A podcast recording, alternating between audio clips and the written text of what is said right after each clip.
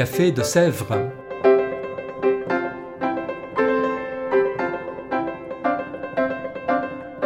Café de Sèvres, on discute philosophie et théologie.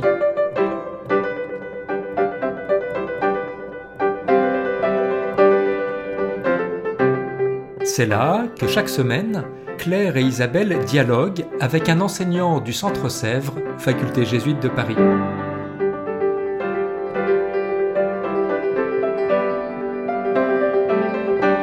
L'émission d'aujourd'hui est animée par Isabelle de la Garandrie.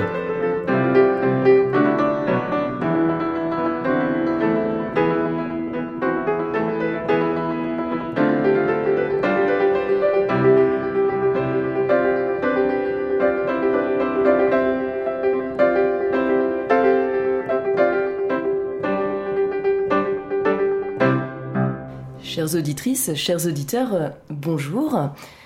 Le 21 janvier 2022, le pape François a déclaré Saint Irénée de Lyon, docteur de l'Église, avec le titre de Doctor Unitatis, docteur de l'unité. Je cite le pape François Saint Irénée de Lyon, originaire d'Orient, a exercé son ministère épiscopal en Occident. Il a été un pont spirituel et théologique entre les chrétiens d'Orient et d'Occident. Son nom, Irénée, exprime cette paix qui vient du Seigneur et qui réconcilie, rétablissant l'unité. Et pour parler d'Irénée de Lyon, nous recevons aujourd'hui Michel Fédou. Michel Fédou, bonjour. Bonjour. Michel Fédou, nous vous avons déjà reçu pour un précédent épisode du Café de Sèvres. Vous êtes jésuite, agrégé de lettres classiques, docteur en théologie, enseignant ici même en patristique et en théologie dogmatique, co-titulaire de la chaire de théologie écuménique et vous menez justement, ça tombe bien, un séminaire ce semestre intitulé Une théologie de l'histoire, Irénée de Lyon.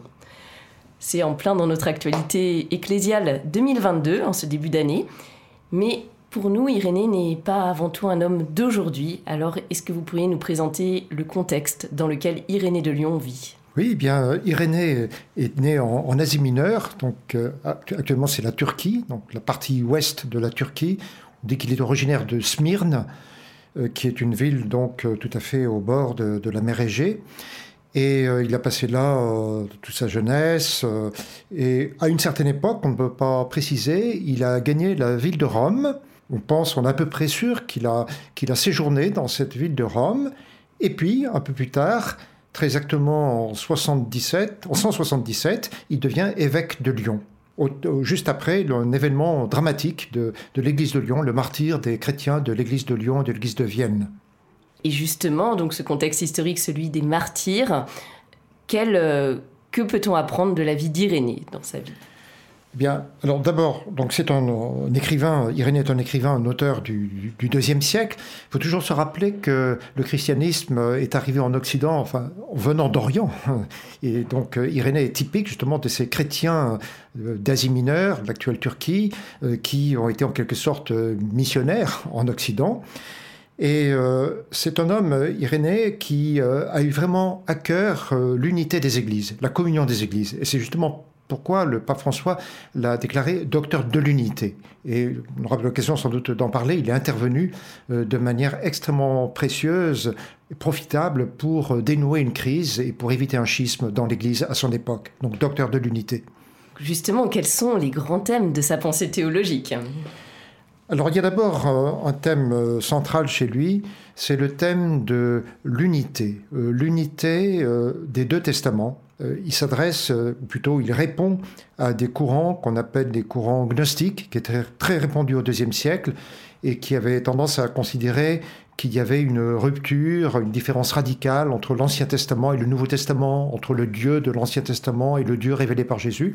Or, Irénée refuse cette thèse et euh, il affirme l'unité fondamentale des Écritures, l'unité de l'un et l'autre Testament. Irénée affirme aussi l'unité du Christ, le, Christ est un seul et même homme, mais justement, dans son unité, il est inséparablement vrai homme et vrai Dieu.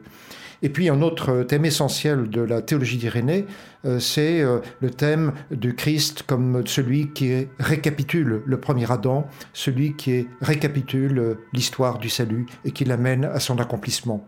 Il y a d'autres thèmes aussi, mais au moins cela me semble d'une extrême importance. Sur ce dernier thème, sans doute de manière liée, votre séminaire s'intitule Une théologie de l'histoire. Que propose Saint Irénée plus précisément à ce sujet et ce dont vous parlez, j'imagine, dans votre séminaire. Bien, Irénée avait eu l'occasion de connaître de façon précise ces courants euh, dissidents, ces courants, euh, euh, ce qu'on appelle les courants du docétisme, c'est-à-dire des, courants selon lesquels Jésus n'aurait eu qu'un semblant d'humanité, une apparence d'humanité, et il connaissait très bien aussi ces courants gnostiques auxquels je faisais allusion il y a un instant. Il le connaissait très bien aussi les thèses d'un homme nommé Marcion, qui considérait qu'il euh, fallait refuser purement simplement l'Ancien Testament, et même d'ailleurs pour le Nouveau Testament, il ne retenait que certains textes, certains écrits ou certaines parties des écrits du Nouveau Testament. Or, Irénée s'oppose à tous ces courants en développant une véritable théologie de l'histoire, en montrant que, en réalité, euh, l'histoire est, est, habitée par euh, par euh, l'œuvre et le, dessin d'un Dieu euh, créateur et sauveur euh, qui en fait précisément l'unité profonde. C'est un thème absolument central. au fond, Irénée est, on peut dire, le, premier grand théologien de l'histoire de l'Église, celui qui a, qui a rendu compte, avec les mots de son époque, avec le langage qui était le sien, il a rendu compte de, de l'unité du dessein de Dieu tel qu'il s'est réalisé dans l'histoire, tel qu'il continue de se réaliser dans l'histoire. Oui, donc un, homme vraiment fondateur finalement pour notre théologie euh, encore aujourd'hui. Certainement, d'autant plus que la théologie d'Irénée est une théologie qui est nourrie, pétrie des Écritures saintes. On peut dire vraiment que l'Écriture est la matrice de la théologie d'Irénée.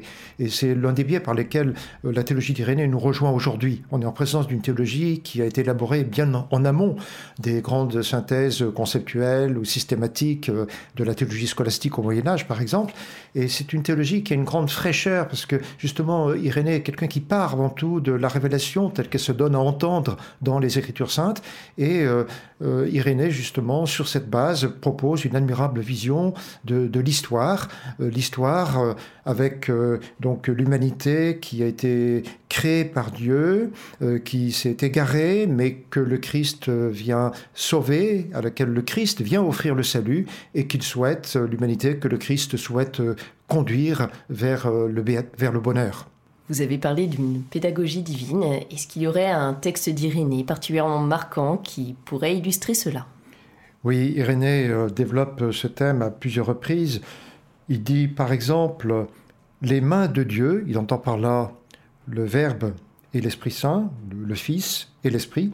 Il dit donc les mains de Dieu s'étaient accoutumées en Adam à diriger, à tenir et à porter l'ouvrage modelé par elle, à le transporter et à le placer là où elle voulait. Et ailleurs, il dit, le Verbe de Dieu a habité dans l'homme et s'est fait fils de l'homme pour accoutumer l'homme à saisir Dieu et accoutumer Dieu à habiter dans l'homme selon le bon plaisir du Père. Voilà une belle manière de parler de cette pédagogie divine. Mais je voudrais surtout lire un très beau passage du livre 4 du Contre les hérésies. Tel est l'ordre, tel est le rythme, tel est le mouvement par lequel l'homme créé et modelé devient à l'image et à la ressemblance du Dieu incréé. Le Père décide et commande, le Fils exécute et modèle, l'Esprit nourrit et accroît, et l'homme progresse peu à peu et s'élève vers la perfection, c'est-à-dire s'approche de l'incréé. Car il n'y a de parfait que l'incréé, et celui-ci est Dieu. Quant à l'homme, il fallait qu'il fût d'abord fait, qu'ayant été fait, il grandit, qu'ayant grandi, il devint adulte, qu'étant devenu adulte, il se multiplia, que s'étant multiplié, il devint fort, qu'étant devenu fort, il fut glorifié, et enfin, qu'ayant été glorifié, il vit son Seigneur, car c'est Dieu qui doit être vu un jour, et la vision de Dieu procure l'incorruptibilité, et l'incorruptibilité fait être près de Dieu. Hmm, très bien. La, du coup, une, théologie à redécouvrir finalement derrière des penseurs scolastiques euh, plus récents. Certainement, une théologie à redécouvrir extrêmement stimulante pour nous aujourd'hui. Et peut-être est-ce une des raisons pour lesquelles le pape François l'a nommé docteur de l'Église, mais pour vous, que signifie cette actualité, le fait que le pape François le déclare docteur de l'Église? Il me semble extrêmement important d'être attentif justement à la désignation spécifique, dans le cas d'Irénée, docteur de l'unité, et docteur de l'Église au titre de l'unité. Et euh, cela euh, fait écho notamment à un épisode extrêmement intéressant et important de sa vie, euh, à savoir que Irénée est intervenu pour empêché en quelque sorte ce qui aurait pu être un grave schisme dans l'Église de l'époque. Il y avait une controverse dans les années, on ne peut pas dire exactement, en tout cas dans la seconde moitié du deuxième siècle, il y avait une controverse à propos de la date de, Pâques. Euh, certaines communautés euh, pensaient qu'il fallait euh, rompre le jeûne du carême, comme on disait, rompre le jeûne en même temps qu'au moment où les Juifs célébraient leur grande fête, tandis que d'autres chrétiens, beaucoup de chrétiens, pensaient qu'il fallait célébrer la, fête de Pâques le, dimanche. Et il y a eu donc une controverse très vive et certaines communautés menacées d'être littéralement excommuniées.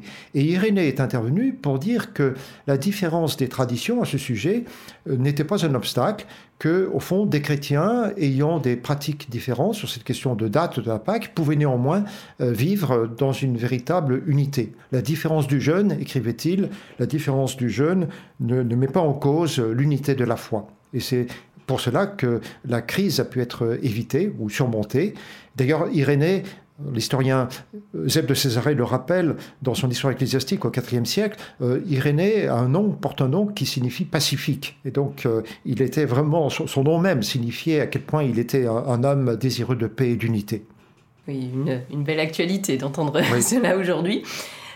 Docteur de l'Église, mais quelle actualité, même si vous en avez déjà mentionné, pour aujourd'hui de ce père de l'Église, en quoi peut-il venir éclairer le chemin de la vie chrétienne ou peut-être même celui de l'Église tout entière? Alors je dirais d'abord, euh, Irénée nous apprend à lire ou à relire les Écritures. Bien sûr, euh, l'exégèse a beaucoup évolué depuis lors, et nous avons des lectures parfois différentes de certains textes qu'il commente. Il reste que nous sommes en présence, comme je disais tout à l'heure, d'une théologie qui est nourrit profondément de l'écriture sainte. Et ça, c'est évidemment très très important pour nous aujourd'hui. C'est très éclairant euh, pour nous. Euh, d'autre part, euh, l'œuvre d'Irénée, la théologie d'Irénée, est d'une grande actualité parce qu'elle nous aide à rendre compte avec justesse du mystère de Jésus-Christ. On est toujours tenté, quand on réfléchit sur euh, le Christ, soit d'insister unilatéralement sur son humanité, soit d'insister unilatéralement sur sa divinité. Or, Irénée nous aide précisément à penser le mystère du Christ comme étant inséparablement vrai homme et vrai Dieu. Et puis, je disais tout à l'heure que Irénée euh, insistait sur le Christ comme récapitulateur de, l'histoire.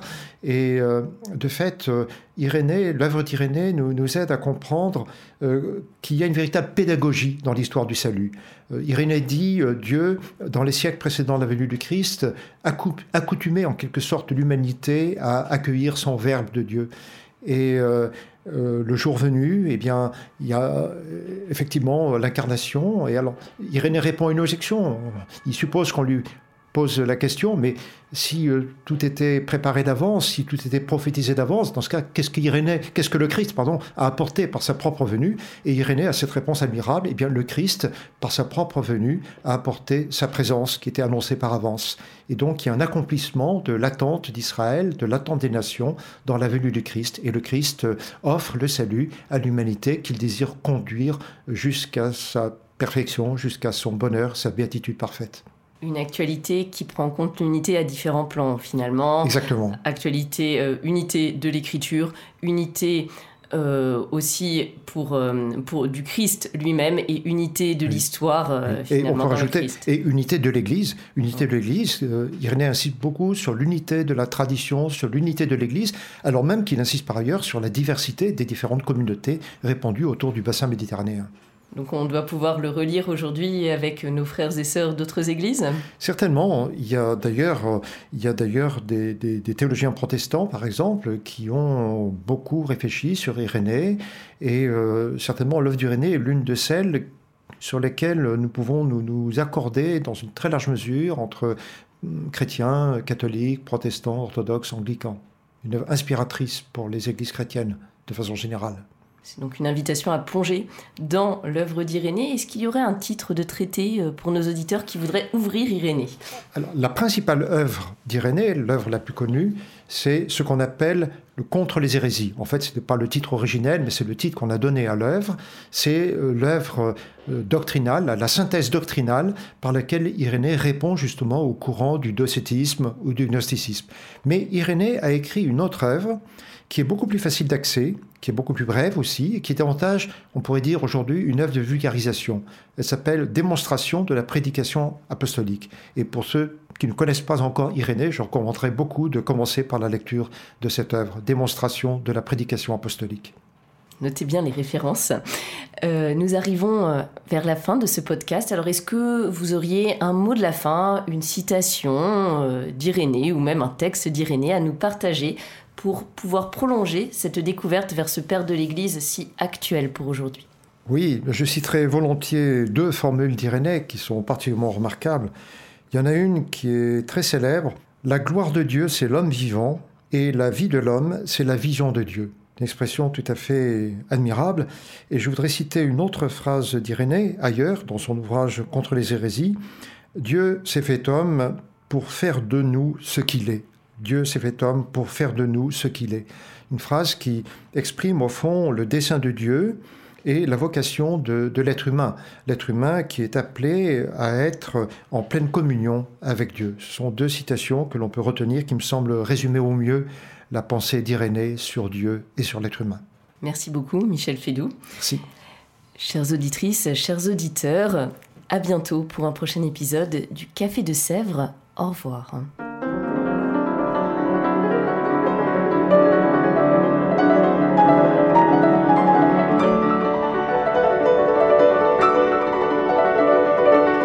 Écoutiez Café de Sèvres, le podcast du Centre Sèvres, faculté jésuite de Paris, en partenariat avec RCF.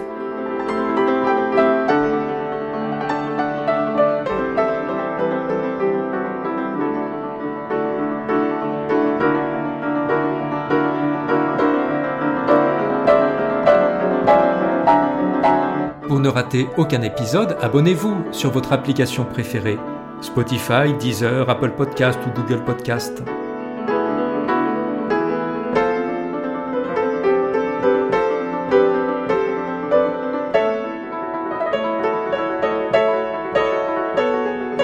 Et sur notre site internet www.centresèvres.com, découvrez l'ensemble de nos cours et conférences en philosophie et théologie. À bientôt!